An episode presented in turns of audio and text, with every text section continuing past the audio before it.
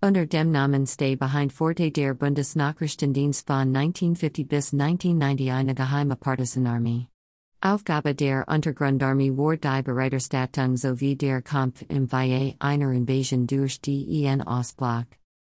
Wie das ZDF Magazin Frontal 21 in seiner neuesten Ausgabe zu berichten weiß, waren die Partisan völlig normal Leute. Und das liegt der Offenlichkeit gelangt der Vorfall ausgerechnet aus Stasi Akten. Die Stasi hatte zu Beginn der 80er Jahre einen Funkspruch MIT bereits alten, UND wurde so informiert. Nach der Wende endet das Dasein der Cheimarmee. Die Mitglieder leben bis heute unentdeckt unter UNS. Stay behind ist auch eine Blaupause vor KGB Stasi Aktivitäten UND Seilschaften nach dem Fall der Mauer 1989. Es sei nur in die Stasi Schlafverlies erinnert. Auf dem Vergleichsweise Territorium der DDR, 108 333 Quadratkilometer, das sind 0,02% der Erdoberfläche, standen mehr als eine Million Mann, jeder fünfte Erwachsene, mit dem Gewehr bei Fuß, der McFrage wegen. Nirgendwo in Europa drangelten sich so viele Schwerbewaffnet auf so in Gem Ram. Dieser Rekord wird noch überboten durch das Zweite die Bitterarm DDR hinterließ der Bundesrepublik Deutschland in diversen Waffenkammern Schießgerät und Munition im Wert von rund 100 Milliarden Westmark. Jahrelang platten sich die Bonner Behörden mit der Reduktion dieser Outlasten, sie wurden verschrote, zersagt, verschenkt, verkauft, umgerabelt, ausgeschlachtet oder, wie die legendären Jagdflug zuge von tuk MiG 29, in die Bundeswehr integriert. Den Bewaffneten der ex-DDR blieben nur ein paar Pistolen vor die Polizei, die staatsnahen Widmanner mussten ihre Jagdwaffen abspielen. Die Volkspolizei, VoPo, der DDR, 9000 man, hatte bereits Ende 1989 erkennen lassen, dass sie sich auf den westdeutschen Beamtenstatus und die neuen Funkwagen, freut. Gegen das Versprechen der Weiterbeschäftigung, nunmehr fest auf dem Boden der Freiheitlich-Demokratischen Grundordnung, hielten die Vopos 1989-95 still, ließen sich auf der Straße kaum blicken, bereuten sogar ihre Prügelorgien in den Wochen vor der Maueraufnung und sammelten an Trera Diskusprügel der anderen bewaffneten Organe Es gab viel zu tun. Als erste war die Stasi dran. Das Ministerium für Staatssicherheit Kommandierte der Armee General und Waffenar Erich Mielke, Jahrgang 1907.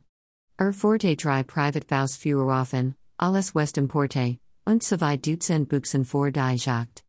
Die 92.000 man seine Chimpelizei waren bis in die Zene bewaffnet, mit 124.503 Pistolen, 76.592 Moschini Pistolen, 3,611 Scharfschützen-Gewehren, 449 leichten Maschinengewehren, 766 schweren Maschinengewehren, 3,537 Panzerbüchsen, 342 Flugabwehrmaschinengewehren, 48 Polizeiflinten und 3,303 Luftpistolen.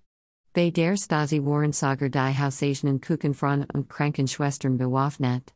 Am die Stasi-Offiziere und ihre 172 000 inoffiziellen Mitarbeiter, Stand, Oktober 1989, nicht zu reisen, sprach die Volkspolizei nicht von Entwaffnung, sondern von Abgabe oder Übergabe der Waffen. Weil es nicht genug Kisten gab, wurde das Schießgerät in Decken abtransportiert. Vor jeden Eventualfall hatte Mielkes geheime Army einen Plan in der Schublade, nur ihre eigene Abschaffung war nicht bedacht worden. Die Liquidierung hatte das MFS den Dissidenten zugesagt, also Personen mit einer verfestigten feindlich negativen Grundhaltung gegenüber der sozialistischen Staats- und Gesellschaftsordnung. Vor diese DDR-Bürger, insgesamt 10726 namentlich erfasst Abweichler, ein jeder mit aktualisierter Personalcard, waren zeitweilig Isolierungsstützpunkt vorbereitet, vor jeder der 211 DDR MFS Christianstellen einer. Von dort waren die Regimegener Plangemassen zentral Internierungslager gebracht worden. Die Unterbringung in diesen Konzentrationslagern sollte dazu dienen, die Personellbasis der subversiven Tätigkeit des Feindes zu zerschlagen. Die Dokumente lassen Buses ahnen. In der kalten Sprache des Heimdienst spiert erläutert, was vor den Tag X mit den Interniertensplant war, ihre Liquidierung slash Ausschaltung auf besonderen Befehl, wenn es die Lage erfordert.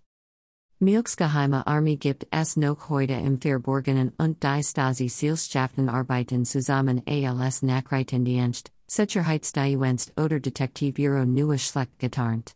Eine neue Waffe sind die Energielieferungen. Die E-Waffe. Innen zur Seite steht Jens Gregor Gysi, zur Zeit in Moskau, und das Netzwerk der Linken. Das Konglomerat hat einen Kommandanten mit einsklagiger KGB slash Stasi Vergangenheit in Russland und Deutschland, Wladimir Putin.